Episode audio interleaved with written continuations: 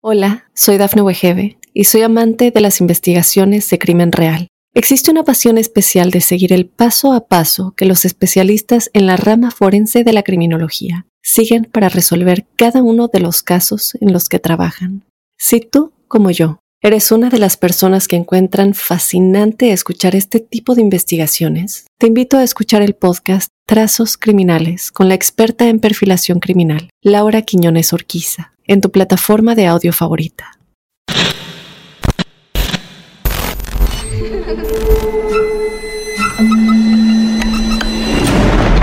Los seres vacíos nos observan.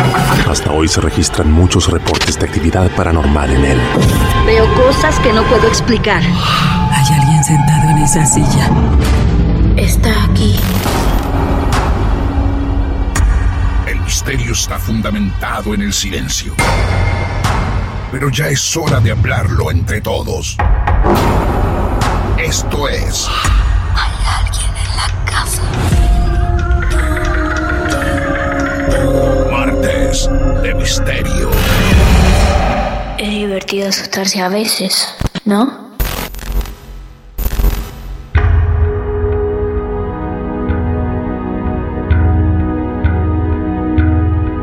Amigos y amigas, aquí estamos listos para un nuevo encuentro. ¿Cómo les va? Mi nombre es Martín Echevarría. Esto es, ya lo saben, Martes de Misterio. El lugar exacto, perfecto, donde nos juntamos, nos sentamos un rato a escuchar testimonios reales en primera persona. Humanos, como ustedes, como cualquiera de nosotros, que viven hechos extraños, esotéricos en su vida y que saben que cuentan con un lugar para venir y exponerlo. Cada uno luego sacará sus propias conclusiones, pero nosotros felices de que confíen y que traigan hacia nuestro universo sus historias. Después de más de 250 episodios, para nosotros es un honor haberlos recibido, los que ya lo hicieron y los que lo piensan hacer. Aquí vamos entonces, vamos a tener que viajar imaginariamente de Mar del Plata, Argentina, a Colombia, para encontrarnos con la protagonista de esta noche, que como único anticipo voy a decirles que nos va a hacer ingresar en una casa con más de 150 años de antigüedad. Para eso nos preparamos. Allí vamos. Hola Catalina, bienvenida a nuestros martes de misterio. ¿Cómo te va? Muy bien, Martín. La verdad, muy contenta de, de estar hoy aquí contigo para poder contar mi historia. Bien, estamos llamando a Colombia. ¿A qué lugar exactamente? Bueno, eh, eh, en este momento estoy ubicada en, bueno, pues Colombia se ve por departamentos y es el departamento del Cesar, así se llama. Perfecto. Catalina, nuestra protagonista de esta noche, ¿tiene cuántos años? Eh, Martín, tengo 27 años. Muy bien, muy joven entonces, ella dispuesta a contar para que nosotros escuchemos lo que alguna vez vivió en su vida. ¿Dónde arranca la historia o tu historia, Catalina? Eh, bueno, Martín, mi historia arranca en, la casa de mi abuela. Yo a los cinco años llegué a vivir ahí con mi mamá, pues era todavía muy, muy pequeña.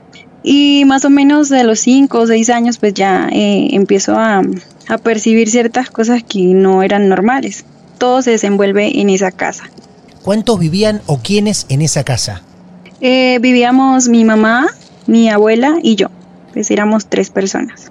Tres personas, tres mujeres. ¿Y qué es lo que empieza a ocurrir? ¿Qué cosas empezás a notar fuera de lo normal que sucedían allí? Bueno, pues lo primero que me pasó aproximadamente a los seis años, eh, yo dormía en, pues, en una habitación con mi mamá. Una mañana me despierto, tenía que ir a la escuela, me desperté más o menos tipo seis de la mañana. Cuando abro los ojos, pues a mi, en mi frente quedaba una puerta y de esa puerta veo salir una sombra de un anciano que cruzó la puerta y se fue hacia la sala. Digamos que en ese momento, en ese instante yo no entendí, no me asusté tanto y yo desperté a mi mamá y le conté y pues mi mamá como que sí se asustó un poco, pero trató como de, de no seguir el tema, pero eso fue como lo primero que vi, de lo primero que tengo conciencia, que fue una visión. ¿De eso vos te acordás o en estos tiempos te lo recuerda a tu mamá? No, sí, claro, yo me acuerdo. Sé que era pequeña, pero sí lo tengo muy, muy, muy marcado en mi mente la, la sombra del anciano y se me quedó como más, digamos, el recuerdo porque no caminaba, sino que estaba flotando. Entonces, pues obviamente fue algo como impactante. Ah, flotaba esa sombra. Fue curioso porque de ahí ya empecé a tener conciencia de que eh, esa puerta, digamos, es como, como el núcleo de, de lo que pasaba en la casa porque en esa puerta pasaba un hecho paranormal que venía desde muchos años atrás, desde que mi mamá era una niña, mis tíos todos pues eran pequeños y sucedía algo que esa puerta, la que, que era donde se cerraba el cuarto donde dormía con mi mamá, tenía un sistema de seguridad súper antiguo que era una aldaba, ¿sí? Y esa aldaba pues se encajaba con un ganchito, por decirlo así. Pero cuando no estaba enganchada, ella quedaba, digamos, libre y si tú la mueves, pues ella produce un sonido y esa aldaba se movía sola en cualquier momento. Era muy, muy extraño y pues pasaba muy frecuentemente, ya tanto que en mi casa se adaptaron a que eso pasara de manera frecuente. Repetime bien el nombre de cómo lo llaman ustedes en Colombia porque así nosotros y desde otros lugares del mundo lo pueden googlear para ver la imagen. ¿Cómo es el nombre? Una aldaba. Aldaba. Pues es algo más o menos, sí, es pues como un sistema de seguridad que tú enganchas en la, en la, pues es una puerta doble, digamos, se engancha y pues no sé cómo más podría explicarte, pero si tú lo buscas en, en, Google, sí podrías encontrar que es más o menos una aldaba y que es fácil que produzca un sonido al estrellarse contra la puerta. Esto ocurría desde hacía años en esa casa. Sí, muchísimos años, y es más, era, era algo ya tan digamos, como tan acostumbrados estaban, que en algunas visitas, no sé si, si a la entidad que había ahí no le gustaba y de repente empezaba a moverse sola y las personas salían despavoridas porque obviamente pues es algo que no es normal. Entonces, pues ya digamos que todos se acostumbraron a vivir con eso, pero podía sonar en la mañana o en la noche o en la tarde, digamos, no había ni día ni un horario específico, sonaba cuando quería. Quiero ser claro con esto, era la traba de la puerta de ingreso a tu habitación. Correcto, sí. Bien, perfecto. ¿Y esa sombra qué sale como de atrás de la puerta? Sí, salió precisamente de esa misma puerta. Bien, ok, o sea que esa puerta estaba como entreabierta y atrás sale esa sombra. Correcto. Igual pues es una puerta muy, muy antigua porque pues eh, olvidaba comentarte que esa casa es una casa muy antigua. Mi abuela dice que tiene aproximadamente unos 150, 180 años. Ah, bueno. Es una casa eh, colonial porque es un pueblo pues colonial fundado por españoles y, y, se mantiene pues lo que queda de la casa son paredes de arcilla, de barro, techo de paja. Entonces digamos que, que todo lo que está ahí es muy, muy antiguo. Por eso el sistema de la aldaba pues también no es muy común verlo en la actualidad. Claro, muy bien. Bueno, ahí estamos entonces con vos, con tu mamá, en esa casa tan antigua, una historia paranormal que carga una puerta, impresionante. ¿Cómo sigue esto? Bueno, eh, digamos que ya, mm, ya sí, eh, fui creciendo un poco más y escuchaba muy frecuentemente que mi abuela me decía como, Catalina, ¿qué está haciendo allá? Y yo no estaba en ese sitio. Entonces mi abuelita muy frecuentemente veía pasar, digamos, la sombra de una niña, pero realmente no era yo. Ya ahí pues lo que te digo, empecé a notar que no, que pasaban cosas que no eran normales y se escuchaban también, digamos, muchos ruidos que, que tampoco eran normales. Entonces, em, en algunos momentos yo sentía o percibía que la energía se ponía, digamos, pesada o cosas así y me mantenía, pues, digamos, en ciertos momentos con miedo porque la energía de la casa cambiaba de un momento a otro, se ponía fría, oscura, era muy frecuente que pasara eh, ese tipo de cosas. Claro. Lo siguiente que me pasó eh, en esa casa, que fue algo muy extraño y al día de hoy quisiera encontrarle una explicación. Yo iba a hacer la primera comunión, pues es algo muy típico, digamos, en Colombia, por la Iglesia Católica. Y la noche antes, mi abuela, mi abuela me dice, vete a dormir temprano pues porque mañana tienes que madrugar para alistarte, ir a recibir tu comunión, etcétera. Yo me fui muy emocionada a dormir, estaba en el cuarto y me estaba quedando dormida y siento que entra al cuarto un animal aleteando. Entonces, eh, como estaba oscuro, pues yo no logré ver. Eh, yo me tapé con la, con la cobija y el animal que creería yo o lo describiría como un murciélago, pero era muy grande se me para, eh, digamos, me queda flotando en mi cara y me aletea por un tiempo, Ah, no. no sé, uno, dos, tres minutos. No. Y me aletea horrible, o sea, yo sentía en mi cara el aleteo de ese animal y era impresionante. Yo empiezo a gritar, mi abuela estaba en el patio pues de la casa y cuando ya yo empiezo a gritar mucho el animal se va y mi abuela lo ve salir y dice que pues sí, era especie de un murciélago. Pero eso era impresionante, o sea, se metió a la casa, me aleteó en la cara y no sabría explicarte qué fue ni por qué pasó, pero fue muy extraño la verdad, Martín. Pero el detalle de tu abuela que dice era una especie de murciélago. O sea, ella no dijo, como a cualquiera nos puede pasar, que a lo mejor por una ventana nos entra un murciélago. Ella no dijo fue un murciélago, era una especie de. Sí, eh, era una especie de, porque es que era muy grande, Martín. O sea, digamos que en esta, en esta provincia los murciélagos que existen son pequeños. Pero este animal era grandísimo y pues ya yo era un poco más grande, tendría por ahí unos 10 años, ya Sí. tenía más conciencia y la verdad es que yo lo sentía y sentía la brisa por encima No. del aleteo del, del animal. ¿Qué Sí. Y de pronto diría, tal vez lo imaginé, pero mi abuela sí vio salir ese animal grande. Claro. Entonces, ¿Por dónde sale eso el fue otra animal? cosa muy extraña. Eh, salió por, por la puerta principal del patio. Qué impresionante lo que me estás contando, que sentías el aleteo en la cara. También me llama la atención que mm, el animal se haya quedado por unos minutos, que es un montón de tiempo, ya un minuto es un montón de tiempo, aleteando sobre tu cara, sobre tu cuerpo. Eso me Tal llama la cual, atención. sí, era claro. sobre mi cabeza. Sí, tal cual. Listo, entonces, bueno, ya cuando, después de eso, pues fue algo muy raro, ya yo hice mi primera comunión y, y a los, a los meses, algunos meses después, eh, pues yo estaba mm, en el colegio, yo tenía que hacer un- una tarea y recuerdo que me cogió pues digamos la noche. Estaba ahí en el patio trabajando con unos materiales, yo estaba sola porque mi, ama- mi abuelita y mi mamá estaban en la sala, yo estaba en el patio. Em, yo estaba alumbrándome con la lucecita que daba de la sala, yo no tenía la luz del patio prendida. Eh, eh, digamos que, la historia en, en resumen es que yo estaba muy distraída trabajando mi tarea y escucho que una voz muy gruesa, o sea, era una voz demasiado gruesa, se acerca al oído y me dice mi nombre completo. Yo volteo y no hay absolutamente nadie. Me paré muy asustada, miré para todas partes porque pensaba que de pronto, no sé, había alguien en la casa, un hombre, pero pues éramos puras mujeres y pues evidentemente no había nadie. Yo llegué a la sala pálida, estaba muy asustada, sudando y le conté a mi mamá y pues mi mamá me, me trató de calmar, pero sí fue algo que tampoco puedo olvidar, Martín. O sea, era terrible. Eso fue muy, muy, muy terrorífico para mí porque yo sentí la voz en mi oído y me dijo mi nombre completo. Completo, Eso claro. fue otra cosa que me pasó. sí. Claro.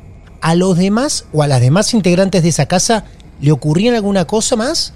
Sí, claro. Sí, a mi abuelita muy frecuentemente pues también veía cosas. Pero digamos que, que hasta después de mucho tiempo es que ella lo, lo, lo contó porque digamos que no queríamos como asustarnos entre todos.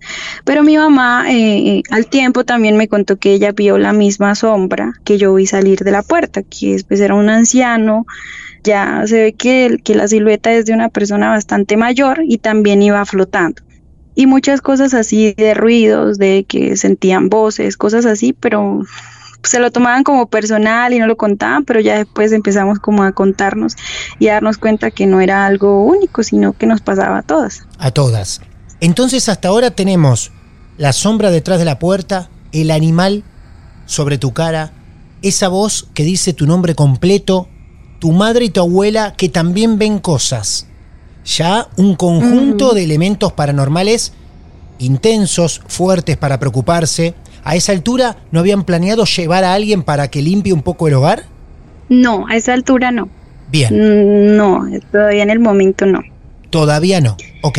Sí, entonces bueno, ya digamos que pasa un tiempo y en, y en digamos en todo ese transcurso de lo que te he contado, la puerta sigue sonando, sigue sonando en cualquier momento, a medianoche o a mediodía, pero como te decía, ya estábamos acostumbrados. Resulta que hubieron algunas situaciones de discusión familiar por Claro. parte de la familia de mi abuela y desde ese momento toda la actividad paranormal de la casa aumentó de una manera, eh, digamos, drástica. la, la, energía se puso mucho más pesada, ya yo pues ya era un poco más adolescente, tendría 13, 14 años, y la aldaba sonaba todos los días, la puerta sonaba todos los días, y pasó algo que digamos que después de que ese suceso sucedió, valga la redundancia, estábamos una noche reunidos en familia hablando sobre el tema que iba a, suceder algo legal, digamos, al siguiente día había más o menos una audiencia legal, algo así, y dieron las 12 de la noche. Y literal, o sea, el reloj dio las 12 y algo movió la aldaba de la puerta y tocó absolutamente todas las puertas de la casa al tiempo. Eso es algo que yo en mi vida volvería a experimentar y lo vivimos aproximadamente unas seis personas estábamos ahí.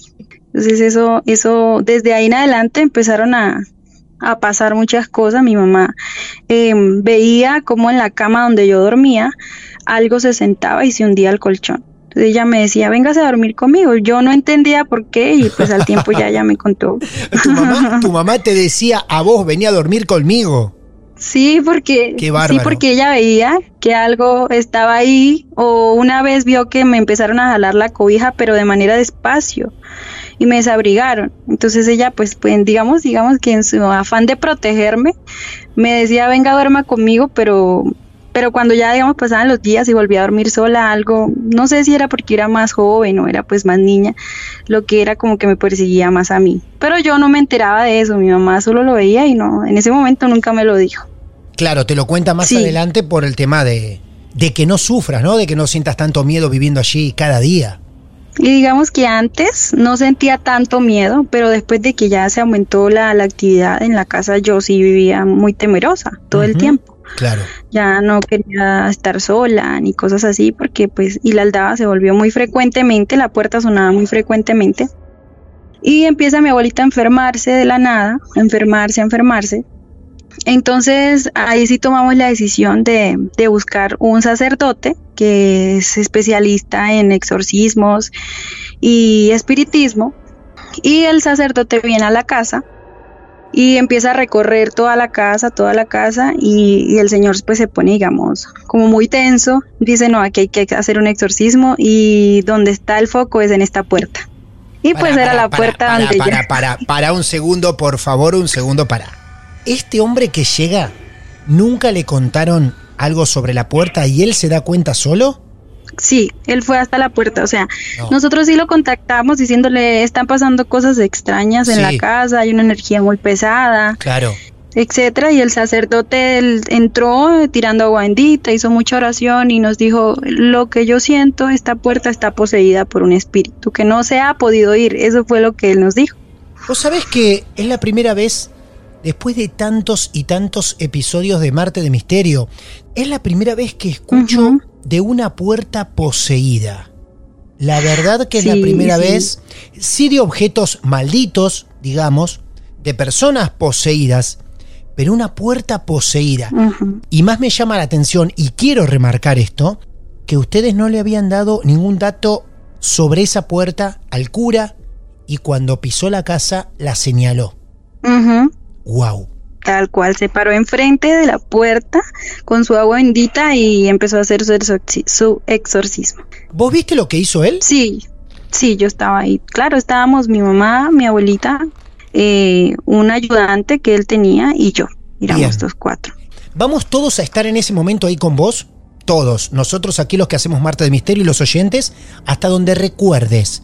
Imaginamos un exorcista frente a una puerta vieja de madera, que es el ingreso a un cuarto. ¿Y qué le viste hacer a él? Bueno, él se paró enfrente, nos pidió que nos hiciéramos, digamos, como alrededor y que empezáramos a orar, a pedirle mucho eh, a Dios por el alma que estaba ahí para que pudiera, digamos, trascender. Y empezó a realizar varias oraciones y eso no fue rápido, se demoró más o menos unos 10 a 15 minutos haciendo oración y regando agua bendita hacia la puerta y hacia nosotros. Pero fue algo muy liberador, te lo podría decir así, porque tan pronto él terminó ese exorcismo, la casa tenía otra cara, ah, tenía otra aura. Era totalmente diferente esa energía que se sentía. Sí. Y él al terminar nos dijo, lo, lo que estaba aquí en esta puerta ya, ya trascendió. Y desde ese día, Martín, nunca No. más volvió a sonar la puerta. No se Jamás. puede creer, es creer o reventar, ¿eh? A mí me encanta cuando esto ocurre, cuando ustedes mismos los protagonistas reafirman esto, porque una cosa es que vaya un sacerdote, un cura, haga una limpieza y te diga, listo, ya está, quedó liberado. Ahora, que vos confirmes que a partir de ese día, algo que ocurría prácticamente todos los días, no ocurre más, después de esa limpieza, digamos, es tremendo. Sí. No, lo que te digo, nunca más volvió a- a pasar ese evento. yo recuerdo que como dos años después, un día yo estaba ahí en la sala y empezó a sonar. Y yo dije, ay, no, otra vez. y al ratico me di cuenta que era que estaba, que había un temblor. Y el temblor hizo que se, que se moviera. Claro. Y yo, bueno, ya respiré y me di cuenta, pero jamás, nunca, nunca, nunca más volvió a, a pasar nada con esa puerta. Fíjate qué loco cómo te influía para mal esa casa y puntualmente ese sector de la casa, que vos te quedaste tranquila porque era un temblor. Lo que a cualquiera de nosotros nos preocuparía si sucede un temblor, vos dijiste, ah, no, no pasa nada, es un temblor, menos mal. Impresionante. Total, sí. Bueno, y ese, ese día, pues para ya terminar como, como la sesión que tuvimos con el sacerdote, cuando ya él terminó, eh, nos dijo que ya la puerta como tal había quedado liberada y que también la entrada de la casa había quedado liberada porque pues él es, tiene digamos como un don. Había podido observar que unas personas habían puesto un trabajo con un espíritu que era muy malo, que estaba en la entrada de la casa y a quien pasaba a esa casa le robaba su energía. Él nos comentó eso y, y lo que te digo, eh, la casa sí cambió mucho en el aspecto de su aura, de su energía. Entonces, pues él como que liberó y duramos muchos años en que no se volvieron a sentir ni ruidos ni a ver cosas. Como que todo se calmó desde ahí que fue el padre a hacer el exorcismo, hasta muchos años después que pasaron algunas cosas que te voy a contar al final, pero hasta ahí como que todo mermó esa situación que aparentemente pues era como brujería o algo así no muy bueno que estaba pasando y el, el sacerdote pues se encargó ya de liberar la casa como tal de eso. Lo que pareciera ser el final de una película donde todo termina maravilloso, limpio y en orden, nos va a regalar algo más sobre el final. Sospecho. Sí, sí, sí. Pues nada, mira, ya al final eh, ya pasaron un eh, más o menos unos tres años, ya, ya yo estaba culminando mi, mi colegio y una noche eh, fui a una fiesta, eh, pues yo era menor de edad, no, ese día quiero hacer como la aclaración que no, no tomé ninguna, eh, no tomé alcohol ni llegué, digamos, tomada a la casa. Eh, llegué más o menos a las 2 de la mañana. Mi abuelita me había dicho que llegara un poco más temprano, llegué un poquito más tarde. Mi mamá no estaba ahí, ni, había viajado. Y yo llegué esa noche más o menos a las 2, entré, pero yo decidí no prender la luz porque eh, no quería fastidiar, eh, digamos, a mi abuelita para no despertarla. Entonces yo con el reflejo que de pronto daba de la calle, entré por la sala, pasé la puerta, llegué al cuarto donde estaba, donde siempre había dormido. Pues me, me coloqué mi pijama, me acosté y cuando me acuesto boca arriba miro al techo y veo una señora de negro con un vestido rasgado, se veía como mojado, o sea, no sé ni cómo explicarte, pero era muy fea. Se viene hacia mí y queda suspendida enfrente de mí, o sea, me miró cara a cara. Entonces yo apreté los ojos de, con una fuerza horrible porque no quería seguir viéndola. Y como pude, no sé de dónde saqué fuerzas, me tiré de la cama, prendí la luz. Y no fue bonito, la no, verdad. Lo que nos está diciendo es terrorífico. Vos ves una señora, una anciana en el techo mirándote y que se acerca a centímetros de tu cara, así tal cual. Sí, ella, ella se cayó muy velozmente. Tanto que yo, o sea, yo en el, digamos, en el transcurso que yo intentaba cerrar los ojos, sí alcanzó a llegar enfrente de mi cara. Fue muy terrorífico y eso es la peor experiencia que me ha pasado. Y nunca más me volvió a pasar nada después de que me fui de esa casa, pero creo que es muy seguramente esa entidad estaba ahí y la vi. La vi una La noche a las 2 de la mañana cuando ya me iba a dormir. En estos momentos que nos estás contando a todos nosotros tu historia, ¿vas recordando al mismo momento las facciones de la cara de esa mujer? Sí, y era una, una persona ya mayor y el vestido que tenía puesto era Sí. más o menos como un vestido de época. Ajá. Pero lo que me, lo que a mí más me ha causado miedo es que estaba de negro, por decir una dama de negro, más o menos. Claro. Y sus facciones eran de una persona mayor, pero su cara estaba blanca, como pálida. Y, y, y podría de pronto decirte que en su cara vi sufrimiento. O sea, era una cara como de dolor. Pero sí, lo que más me ha causado terror a mí es que yo le pude ver sus facciones. Porque la, solamente he visto dos cosas en mi vida, que fue la que te conté antes y esta. Pero en la sombra que yo vi del anciano, eh, no le vi sus facciones, solamente vi, digamos, su silueta. Pero a ella sí la vi muy definida. Y, Sí, sí. y la vi porque quedó, quedamos cara a cara. Claro, entiendo perfectamente. Aparte, vos sabés que nos estás creando a todos una película, un corto de Sí. terror, porque los cuartos o las habitaciones es un lugar muy especial para todos nosotros, ¿no? Y la verdad que viviste dos situaciones Claro. muy, muy fuertes. Primero, ver una sombra que sale por detrás de la puerta de tu cuarto. Yo ya imagino mi habitación y que por allí detrás salga una sombra de un anciano ya me incomoda bastante.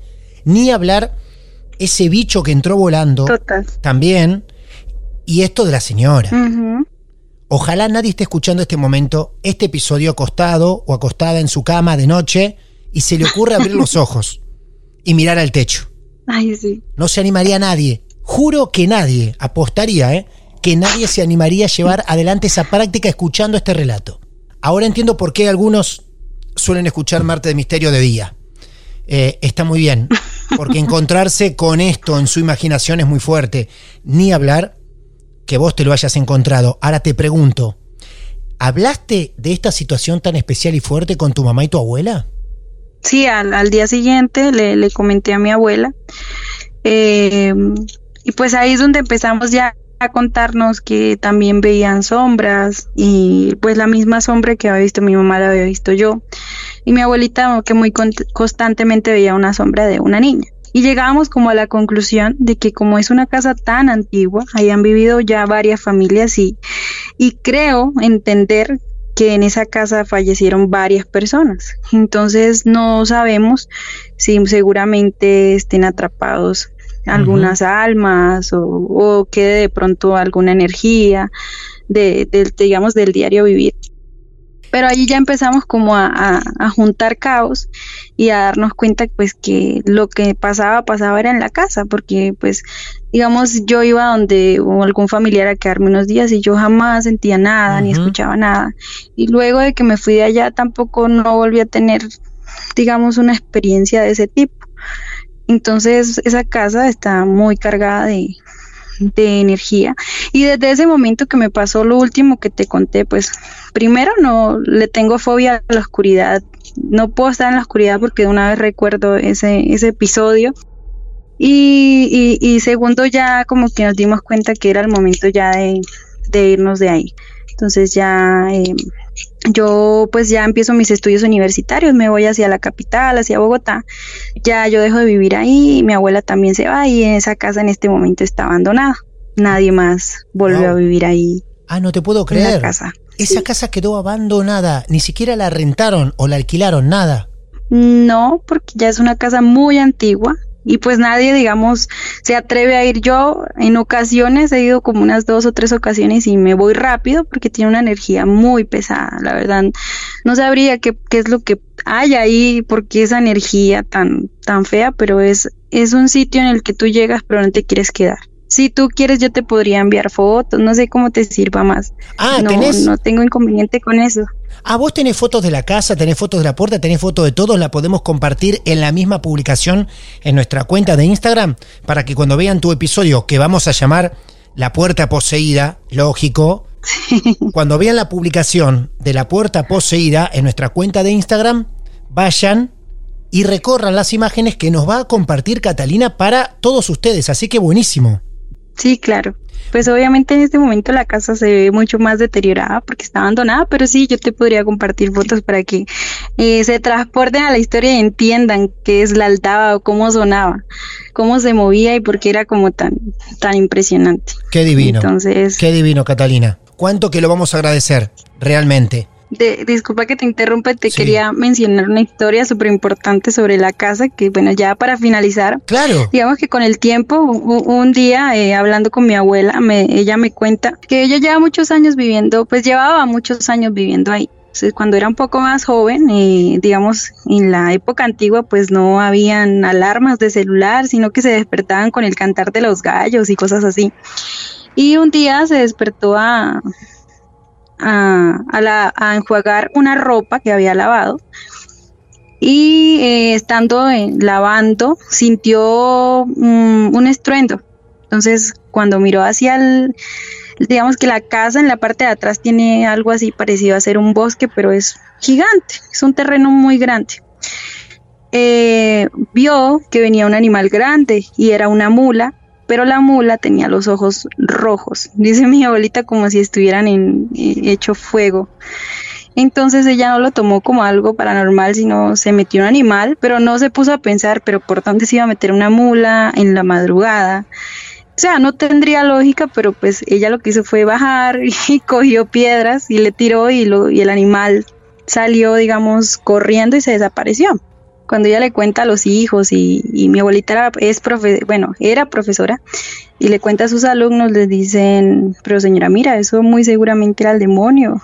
En esta región se cree que el demonio se presenta como una mula con los ojos muy rojos. No sabía eso, ¿eh? Mira vos, allí creen eso.